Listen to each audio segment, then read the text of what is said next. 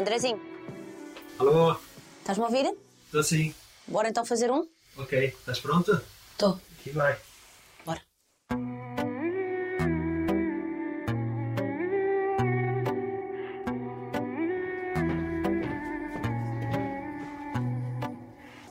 Carolina, a música está espetacular, mas chegou a hora de me contares tudo. Vou ir ter contigo. Ok, anda. Um dia destes vai chegar.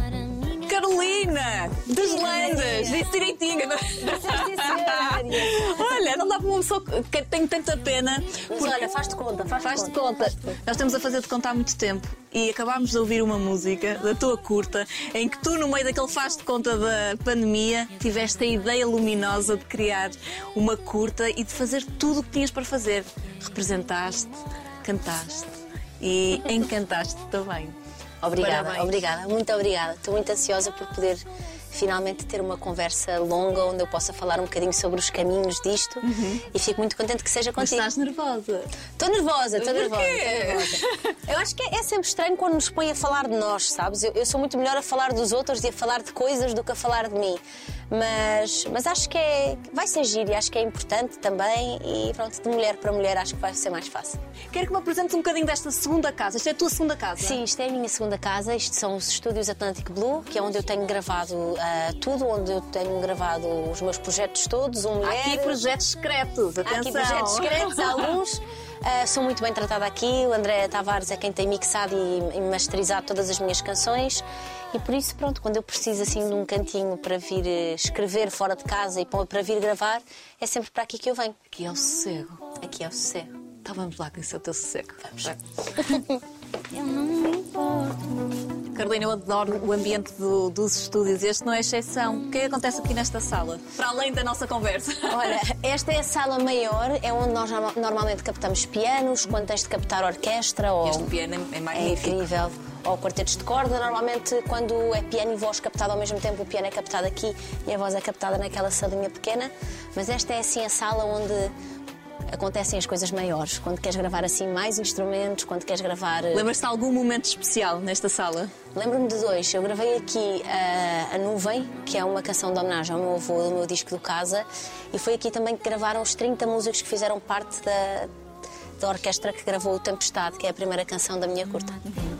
O teu avô, que foi a, a pessoa que mais te inspirou ou que te deu mais força para a música, foi esse avô? Exatamente, exatamente. Que sempre acreditou que tu ias ser uma artista. Sempre, desde o primeiro momento, e, e eu, aliás, inscrevi-me em Direito, porque toda a minha família é advogada e eu achei que. Olha, Pronto, eu vês? também, Vês? igual. Vês? E depois vim embora, Depois engravidei. vim-me embora. Eu não engravidei logo, mas vim-me embora porque o meu avô deu-me deu essa luz e disse que eu não pertencia ali para eu, para eu seguir o meu coração. E pronto, e aqui estou eu. Tudo Vamos bem. sentar. Vamos. Vamos.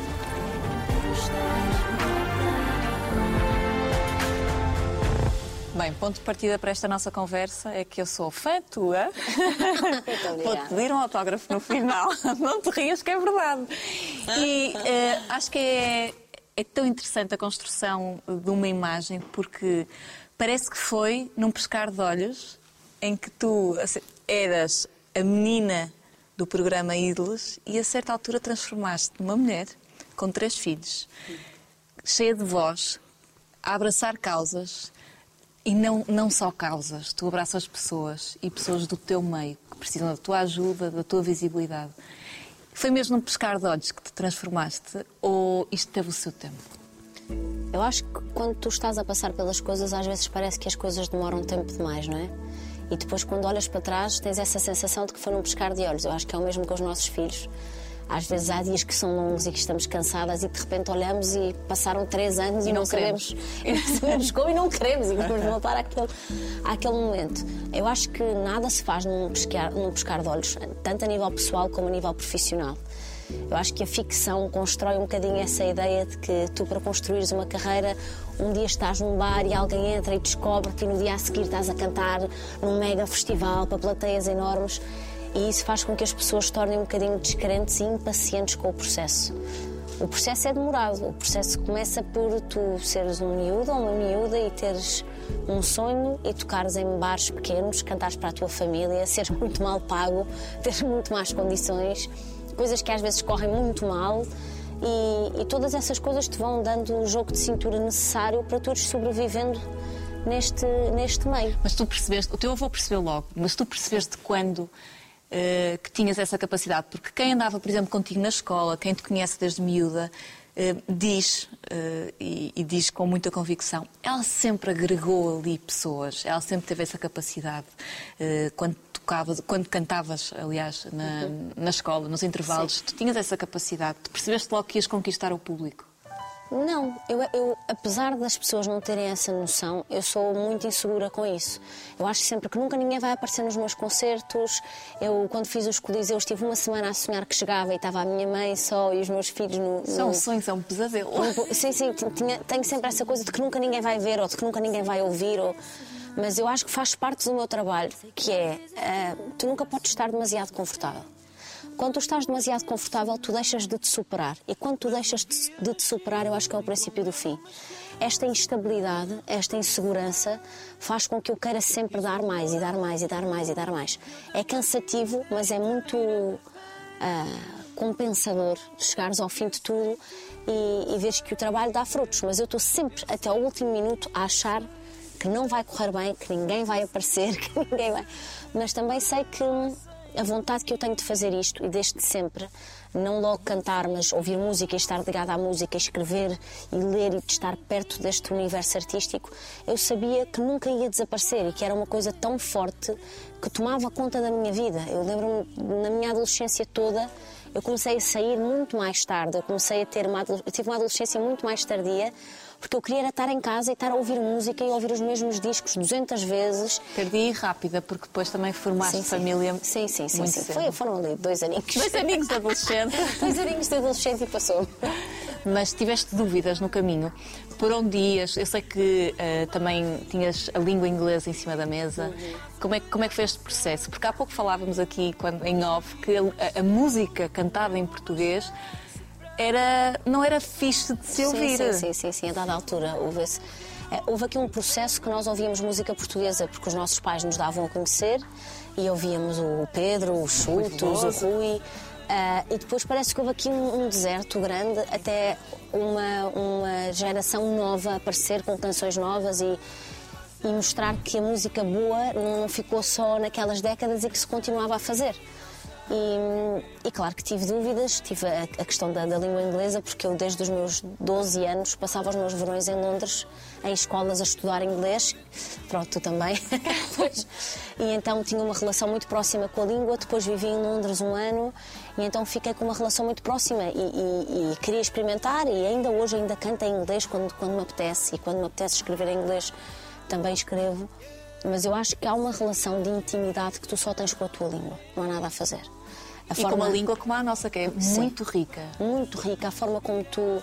Cada, cada raciocínio tem vários caminhos diferentes. Às vezes a mesma palavra usada em diferentes contextos tem significados diferentes e toda, todo esse desafio, toda essa descoberta é maravilhosa e hoje em dia não há nada que eu gosto mais do que ouvir uma pessoa cantar português, dizer bem as palavras, não ter medo de usar palavras que se calhar não são tão óbvias e que é uma coisa que eu também procuro muito nos meus poemas e nas minhas letras, que é ir ao baú buscar aquelas palavras que se calhar já caíram em desuso ou que se calhar são logo associadas a um tipo de formalidade e normalizá-las e, e, e dá-las a, a conhecer às pessoas. Quando é que nós vemos o teu livro?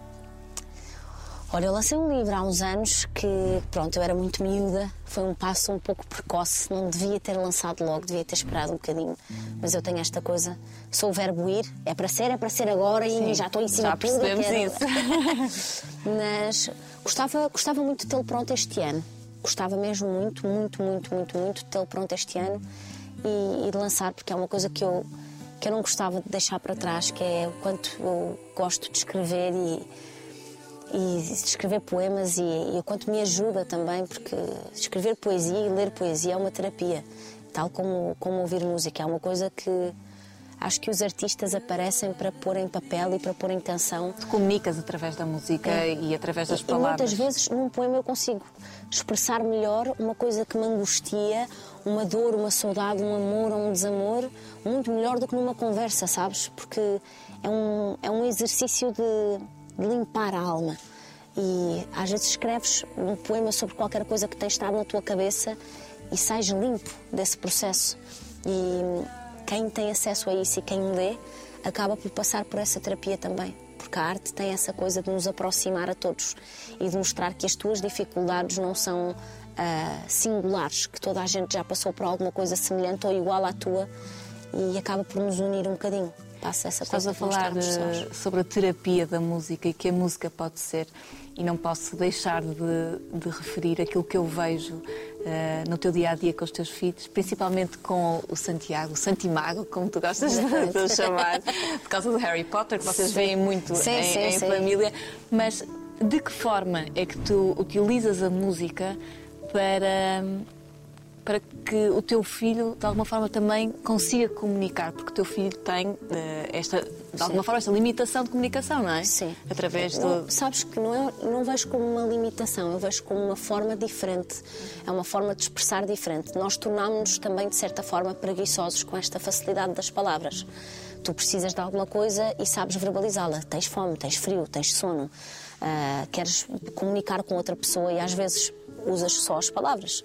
As palavras também servem, de certa forma, para mascarar esta nossa hipocrisia Mas tu tens esse trabalho de conseguir perceber como é que tu vais estimulá-lo e a música faz isso e muito como bem é que ele me vai estimular a também. ti. E também te estimula, enquanto Porque- mãe, enquanto pessoa, enquanto mulher. O meu filho começou a falar muito tarde. O meu filho começou a falar em novembro do ano passado. Novembro, não, em novembro de 2019, na verdade. Nós já estamos em 2021. Começou a falar em novembro de 2019. E até lá hum, não falava, mas fazia-se entender. E o meu filho tem uma compreensão do mundo muito sensorial. Eu costumo dizer que ele é o meu queiro. Ah, é é um, um miúdo que olha para as coisas e demora nas coisas. E é uma coisa que me ensinou muito, porque eu passava pelas coisas assim. Eu não sei se já te aconteceu, às vezes eu moro, há, agora moro entre Lisboa e Alcochete, mas morei 27 anos da minha vida em Lisboa e às vezes passo por uma rua que já passei mil vezes e descubro um jardim que nunca tinha visto. Ou reparo numa fachada de um prédio que Somos nunca tinha mecânicos, reparado. Carolina. Somos mecânicos, somos rápidos. Acho que também o quanto tu tens de trabalhar para poderes ter as coisas que tu queres ter e dar aos teus filhos as coisas que tu queres dar, fazem com que tu tenhas pouco tempo de lazer. É assim, foi assim que, que, que a nossa vida foi construída e é assim que a sociedade está construída. E, e o meu filho obrigou-me a demorar a olhar para as coisas, a perceber as coisas, o cheiro das coisas. A primeira coisa que o meu filho faz quando conhece uma pessoa nova é aproximar-se dela e cheirá-la. E isto parece uma coisa estapafúrdia, mas não é. Nós temos os sentidos todos, não é? Então, conhecer uma pessoa é tu estimulares todos esses sentidos. Ensinou-me a pegar na terra, a pegar nas flores, a cheirar as coisas, a forma como ele me toca, a forma como ele me olha, a forma como, como, Como ele se relaciona com os irmãos como se também. relaciona com os irmãos, como diz que ama sem dizer, sabes? Às vezes a, a- a capacidade que tu tens de dizer amo-te, ou adoro-te, ou gosto muito de ti a uma pessoa, desresponsabiliza-te de mostrar que gostas e de mostrar que amas. Porque não tens de E é fazer. tanto assim. Hoje em dia é tanto é assim. tanto assim. Tu dizes, e- mas eu já disse que gosto de ti, mas eu já disse que te amo, eu já disse. Mas o dizer é vazio. E o meu filho não dizia, mas fazia. E, e é- eu acho que é muito mais especial e muito mais difícil tu amares do que dizer só que amas. O meu filho ama, o meu filho mexe, o meu filho conhece as coisas na sua totalidade. E então eu acho que tanto eu como o Diogo, como os meus pais, como os pais do Diogo, como os irmãos, os meus filhos, os irmãos de Santiago, aprendemos a, a debruçar-nos sobre as coisas e a, e a entender esta, esta realidade que existe muito além das palavras. E ele hoje em dia ele tem uma ligação com a música Fortíssimo. extraordinária. A primeira, coisa que, a primeira vez que eu percebi que o meu filho falava foi através de canções. Eu comecei a cantar uma canção que nós ouvíamos lá em casa, deixava de cantar e ele dizia a palavra. E toda esta ligação à música passa 24 horas por dia a cantar. Eu comprei-lhe uns fones agora wireless eh, de presente de Natal e ele passa os dias a pedir-me para estar de fones e a ouvir música e a ouvir a minha música. É a preferida dele, a É tua. preferida. É preferida de ouvir. Se eu canto, ele não gosta. Pede-me para não cantar. Porquê? Porque sente que é a parte da minha vida que o faz ter de abdicar da minha atenção. Então, eu cantar, não, não, não, não, não. Significa sempre que eu estou de partida para algum lado, que eu, que eu não estou em casa, que eu não vou estar ali. E é uma coisa que também me fez pensar um bocadinho nas minhas horas de trabalho, Que sabes? engraçado. Tu tens aqui eh, filhos, todos eles muito diferentes, Sim, sim, e o Benjamin sim. assume aqui um papel quase de irmão mais velho perante o Sim, sim, sim. Ele é duas coisas muito diferentes ah, varia entre uma e outra num espaço de segundos e as duas são muito fortes e muito vincadas. Ele é bruto, é, é determinado, é resingão, é assim, eu quero, eu quero e é como eu quero, e depois é doce e é meio, e é de mimo, e é de, de amor, e é, é assim, tem assim esses dois polos. E é muito engraçado, e eu, eu costumo contar esta história, porque às vezes as coisas acontecem na nossa vida e nós só percebemos o porquê anos mais tarde. Eu engravido do Benjamin quando o Santiago tinha 3 meses. Eu tinha 25 anos. E estava apavorada, não é? Tinha tido um filho e agora como é que eu vou ter outro filho? Assim, como é que eu vou fazer isto? Ainda por cima, na altura, eu não tinha trabalho praticamente nenhum. Pensei, como é que eu vou sustentar duas crianças? Como é que eu vou sequer dizer que estou grávida outra vez?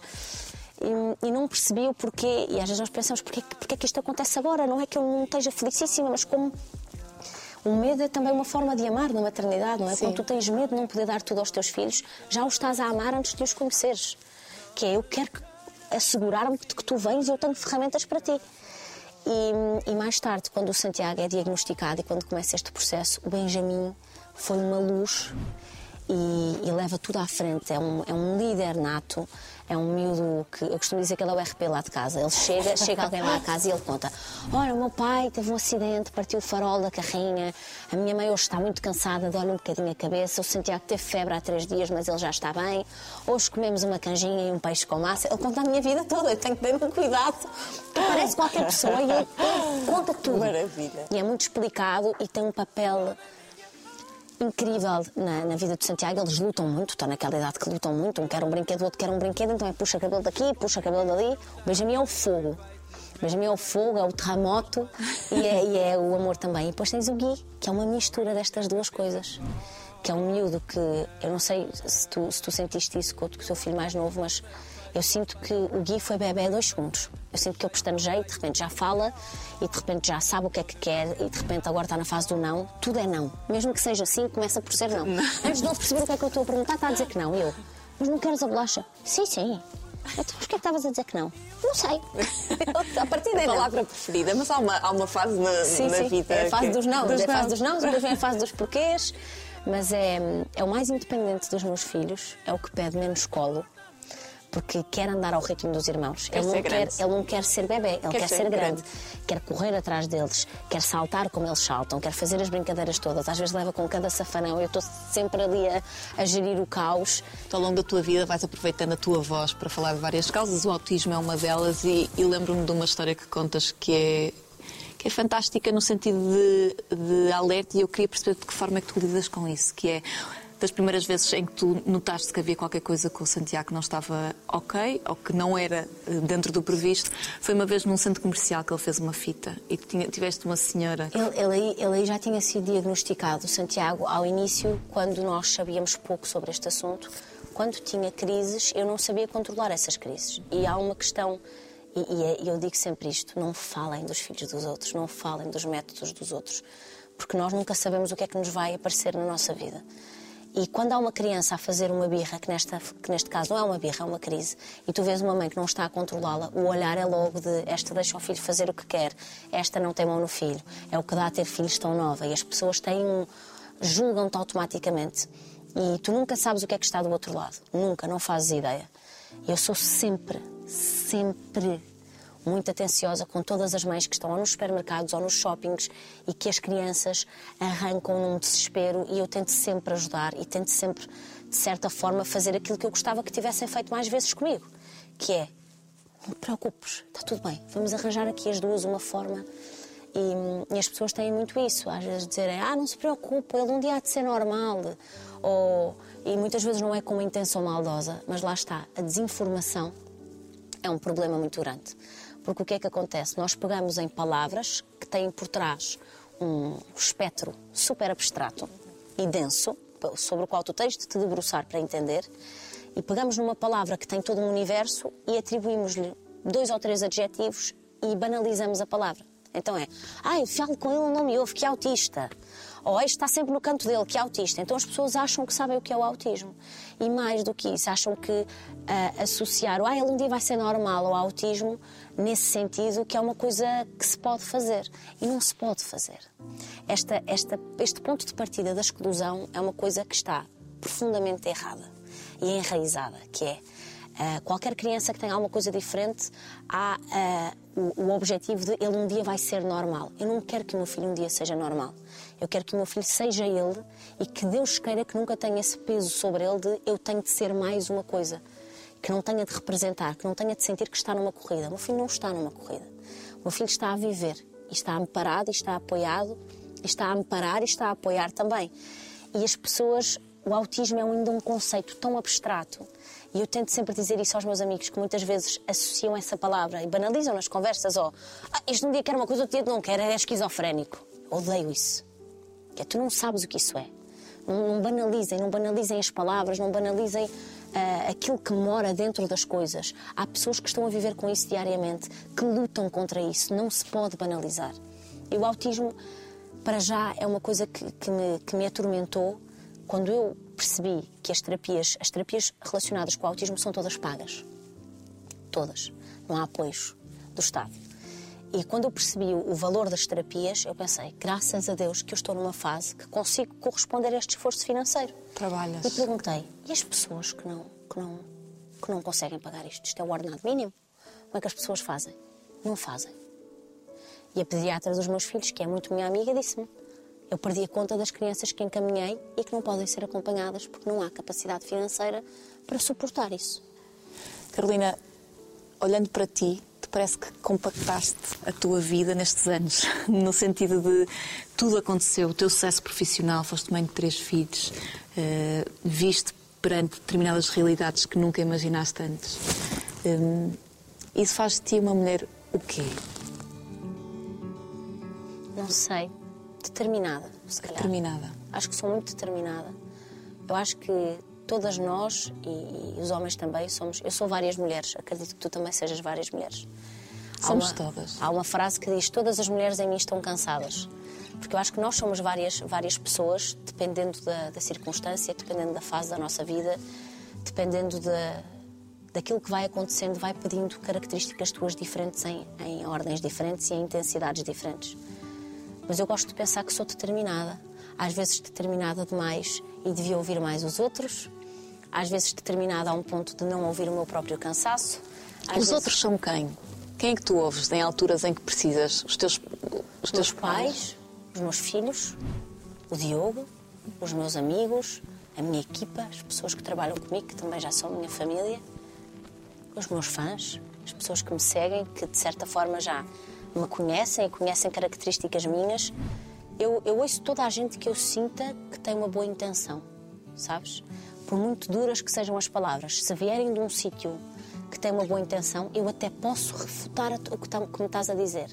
Eu até posso fazer-te conta que não concordo, mas aquilo vai-me bater e eu vou, eu vou sentir-me com aquilo que tu me disseste e vou ouvir aquilo que tu me disseste. Eu acho que tu és verdadeiramente das mulheres mais bonitas neste ramo artístico, no sentido uh, da, tua cara. Tu tens uns olhos lindos, um nariz perfeitinho, a boca Também te acho linda morrer. E às vezes, olhando para a tua história em termos até de, de Instagram, a pergunta que me surgia era: será que ela quer às vezes não ser bonita? Muita gente me faz essa pergunta, sabes? É engraçado tocares nisso. Muitas, muitas vezes, por exemplo, a maneira como eu vou cantar. Eu vou sempre cantar Dudi e de, e de calças largas. Às vezes ponho um Não sei se não quer ou se não gostas. Não tem a ver com isso, sabes? Eu acho que lá está. Eu acho que existe uma, uma ideia que nos foi passada da mulher uh, arranjada de certa forma, da mulher. Uh, tu tens um evento que é de gala, vais com um grande vestido. Tu tens um concerto, tu vais ou com um vestido, ou com um blazer, ou com eu desliguei muito disso, sabes? Eu acho que eu sou mais bonita quando sou eu. Eu sou mais bonita quando estou 100% confortável com aquilo que visto, com a forma como tenho o meu cabelo, com a forma como, como tenho a minha cara. Eu encontrei uma paz nisso e uma coisa de. Também entrei num talent show muito nova, sabes? E a coisa de estar maquilhada 24 horas por dia, e a coisa de tenho que gravar uma coisa, então tenho que passar por todo um processo de cabelos e de make-up e o styling, e este não fica bem, e veste outro. E isso tirava-me o prazer da minha profissão. Há pessoas que vivem bem com isso, que têm gosto nisso, eu admiro isso. Aquela coisa do vestir e do despir, e põe saltos e tira saltos e estica cabelo. Para mim é um pesadelo. E atenção, eu adoro ténis, eu adoro roupa. Eu, eu- eu- talvez o, o que eu gasto mais dinheiro. Tenho a minha casa cheia de roupa a, trans- a transbordar por tudo quanto é lado. Só que eu gosto de streetwear. É aquilo que eu me sinto bem. Eu gosto disto. Eu, se estivesse a falar contigo absolutamente confortável, estava assim. Deixa assim. É assim que eu estou, percebes? E, e eu encontrei a minha beleza nisso. E muitas vezes a minha mãe tinha essa pergunta comigo, que é, parece que tu estás contra, parece que não queres a mostrar o teu corpo, parece que não queres mostrar a tua cara, parece que estás insegura. E eu acho que as pessoas é que não estão preparadas para a forma como eu quero fazê-lo. Olha, mas gostas de ti? Vou dar aqui uma ajuda. Gostas de ti? Gosto muito de mim. Gosto muito. Acho que muitas vezes não me priorizo a nível físico. É uma coisa que eu tenho muita dificuldade. Primeiro porque sou muito preguiçosa nesse sentido. Eu gosto é de ler e de ver filmes, adoro comer. Para mim, se tu me deres uma mesa com boa comida portuguesa, se tu juntares as pessoas que eu gosto a uma mesa, é a melhor coisa que me podes fazer. Boa, boa mesa, um bom vinho branco, uma imperial fresca. Adoro, é, é as coisas que eu mais gosto. E tenho muito pouca disciplina nessa coisa da minha alimentação, do, do exercício físico. E as pessoas levam isso muito como. Parece que eu me quero esconder e muitas vezes me dizem isso. Porquê é que usas roupa tão larga? Porquê é que estás sempre com tantas coisas e com tan- E eu já antes de ter aumentado o meu peso, antes de eu ser mãe, eu sempre andei com roupa muito larga. Ainda no outro dia recebia fotografias dos meus ensaios do Beatles e sou eu de fato treino, com hoodies do Nirvana e com... Sempre, sempre foi a- Sempre a, minha, a minha cena. Como é que tu lidas com o outro lado? Com, com aquelas pessoas que, de forma voluntária, te vão criticar na tua página de Instagram? Posso, posso dizer? Diz. Estou-me a cagar. Sabes o que é? Sofri com isso também Mas é um processo. Também aprendes É. a estar nessa, Imagina, nessa eu fase. passei de lançar um disco em que vendi 12 bilhetes para fazer dois coliseus de Lisboa escutados e um do Porto. Assim. Percebes? Portanto, para mim, eu fazia as Não minhas sei porque é que não músicas... foram dois do Porto. Não. Ah, mas eu fazia as minhas músicas, mas era uma miúda perfeitamente tranquila. Havia uma ou duas pessoas que me conheciam, estava tudo bem. E de repente as coisas começaram a ganhar uma dimensão, de repente as coisas que eu publicava come- começaram a atingir uns números. E eu sou zero tecnológica, eu gosto muito do Instagram, estou sempre de telefone na mão, adoro Pinterest e adoro ver imagens de coisas que eu gosto e músicas e não sei o quê. Mas eu percebo muito pouco de algoritmos e de números e, ah não, se eu publicar a esta hora ou se eu fizer este conteúdo, eu não sei nada disso. Então as coisas começaram a ganhar uns números e umas coisas, e como foi muito repentino, eu pensava, mas o que é, que é isto que agora a malta acha? Que chega ao meu Instagram e que fala com propriedade da minha vida e que fala com propriedade das minhas gravidezes e do meu namoro e do. Mas se me permites a honestidade, eu acho que isso também é muito instigado por algum do conteúdo televisivo que nós começámos a ter, sabes? Eu acho que, que houvesse esse casamento infeliz, na minha opinião, de se começar a, a banalizar e a vulgarizar o falar da vida de- das figuras públicas e dos artistas em televisão e que isso, de certa forma, instigou as pessoas nas suas casas com os seus telefones a fazerem o mesmo. É a minha opinião. Ah, acho que há tanta coisa boa, acho que há tantos assuntos maravilhosos sobre os quais pode falar e acho que não há nada como isto que estamos aqui a fazer, que é não há ninguém melhor para falar da minha vida que eu. E dar-lhes esta oportunidade com dignidade, com respeito, com generosidade. A tua generosidade e a tua curiosidade a falares comigo são genuínas, eu sinto isso, percebes? E acho que não há nada melhor do que isso, dares a oportunidade à pessoa para falar de si própria. As pessoas, infelizmente, continuam a ser muito mais instigadas pelo drama, pelo divórcio sangrento, pela guarda parental problemática. Vamos à parte. Não é do divórcio sangrento, mas é da separação que é inevitável na nossa conversa. E Sim, sim. eu já estive aí eh, e, há, e há relativamente pouco tempo e tenho uma relação muito próxima com. E, e vou-te dar o meu exemplo porque eu acho que é importante Claro, enquanto mulher. claro. Eu tenho uma relação muito boa e muito próxima com os pais dos meus filhos. Gosto muito deles e ia, com ele, e ia por eles ao fim do mundo. Ponto assento para a nossa conversa que vem aí. Tenho uma dúvida.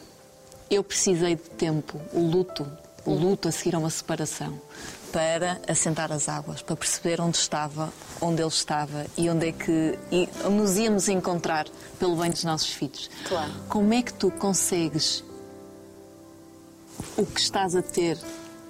Porque eu sei que o Diogo continua a ser uma fonte de inspiração, o Diogo continua presente na tua vida profissional, mas como é que tu consegues manter eh, essa proximidade e essa relação tão boa sem esse período? Olha, eu acho que nós nós fomos-nos despedindo, sabes? Portanto, viveste luto ainda na relação. Acho que os dois fomos-nos despedindo. É como tu mudares de casa com o tempo. Não desatámos a encaixotar e não desatámos a pôr tudo numa carrinha para ir embora. Fomos-nos despedindo devagar, fomos-nos despedindo com o tempo, fomos-nos despedindo, acho que sem consciência de que estávamos a fazê-lo, mas já o estávamos a fazer. E então, ah, quando nós tomamos a decisão, a decisão é inevitavelmente dolorosa, e tu sabes o que é que eu estou a dizer. Ah, principalmente quando, quando tem filhos envolvidos. Tu pensas o que é que eu vou explicar aos meus filhos, o que é que eu vou dizer. Quando o divórcio é público e se torna pública a decisão, as coisas que são ditas, tu pensas que um dia os teus filhos vão ler e tu, e tu não, não queres que os teus filhos ah, leiam aquilo que, que ainda por cima é tudo mentira e tu ficas a pensar como é que eu vou explicar isto. Mas nós despedimos-nos para bem de um e para bem do outro, sabes? Eu acho que há um ponto em que tu consegues encontrar paz na, na decisão de aquilo que eu estou à procura, tu não estás a saber corresponder e vice-versa. E não é justo ninguém se pôr na posição de tu tens que mudar e ficar como eu porque eu é que sei, ou tu é que tens de mudar e ficar como eu porque eu é que sei. Há aqui uma coisa de. Estamos em fases diferentes. Eu e tu passamos por esta caminhada toda com muito trabalho, com um tempo limitadíssimo a dois, muito limitado. E quando olhamos um para o outro, éramos pessoas diferentes. E não nos conseguimos encontrar, não conseguimos encontrar aqui um, um meio termo, a nível conjugal. Mas De tu ainda gostas do Diogo. Muito. Eu vou sempre gostar do Diogo. Se eu te disser que não, vou mentir. Eu vou sempre gostar do Diogo. O Diogo é, é a minha família. O, o Diogo é. Nem, nem te sei dizer o que é eu imaginar a minha vida sem o Diogo. Nem quero. Não, tô- não é aquela coisa do ai, não consigo, mas espero um dia conseguir. Eu não espero um dia conseguir. Eu acho que nós estamos os dois ahm, mais próximos que nunca, com mais cuidado um com o outro. Exatamente porque há aqui uma gestão da nossa expectativa. Tu esperas coisas diferentes de um amigo que esperas do marido. Muito diferentes.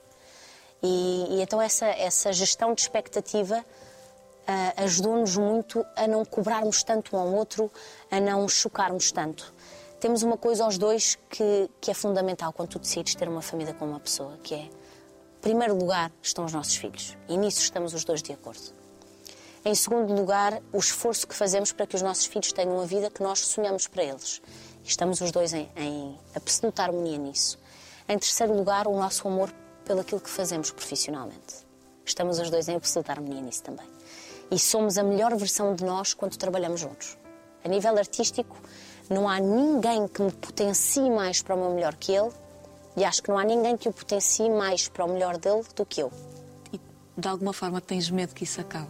Quando tu ou ele conhecerem alguém. Já conhecemos pessoas, sabes? Isso não, Não altera. não altera. Ele conhece pessoas, eu conheço pessoas, falamos sobre isso. Claro que nenhum de nós quer ter nada, de repente, um namoro ou para uma relação. Eu não estou pronta para isso, ele não está pronto para isso, mas nós falamos sobre essa possibilidade. Falamos, eu sou a primeira a dizer quando acho piada a alguém ou quando ah, troca assim uma mensagem, eu vou-lhe contar. E ele ao início dizia-me: pá, Carolina, chiu. Eu não, não preciso. Tipo, tipo, somos amigos, mas também não preciso saber tanto. Mas eu acho, eu acho que não há nada pior, eu acho, do que seres surpreendida com uma informação dessas de uma pessoa que está a esse nível de proximidade. Olha, vi não sei onde, ou sobre não sei de quê. E tu ficas, parece que, que é uma coisa no peito, um murro no estômago. E nós, aperto. nós falamos sobre as coisas, nós, porque eu, eu e o Diogo também temos uma coisa em que estamos os dois em absoluta harmonia. As pessoas não são substituíveis.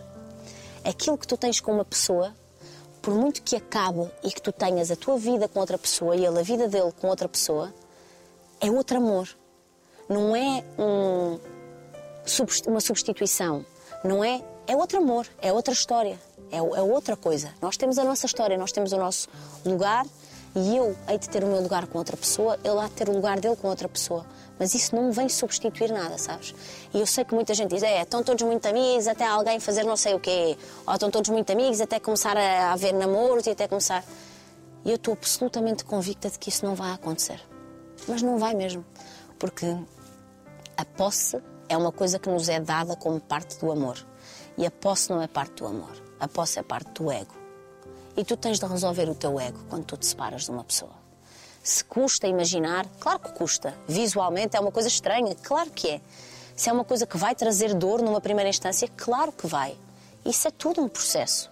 Se eu fico feliz, como tudo, se souber que há alguém que o trata bem, que há alguém que cuida, que há alguém que ele trata bem, que há alguém a que ele pode entregar todas as coisas maravilhosas que eu pude conhecer dele, fico radiante.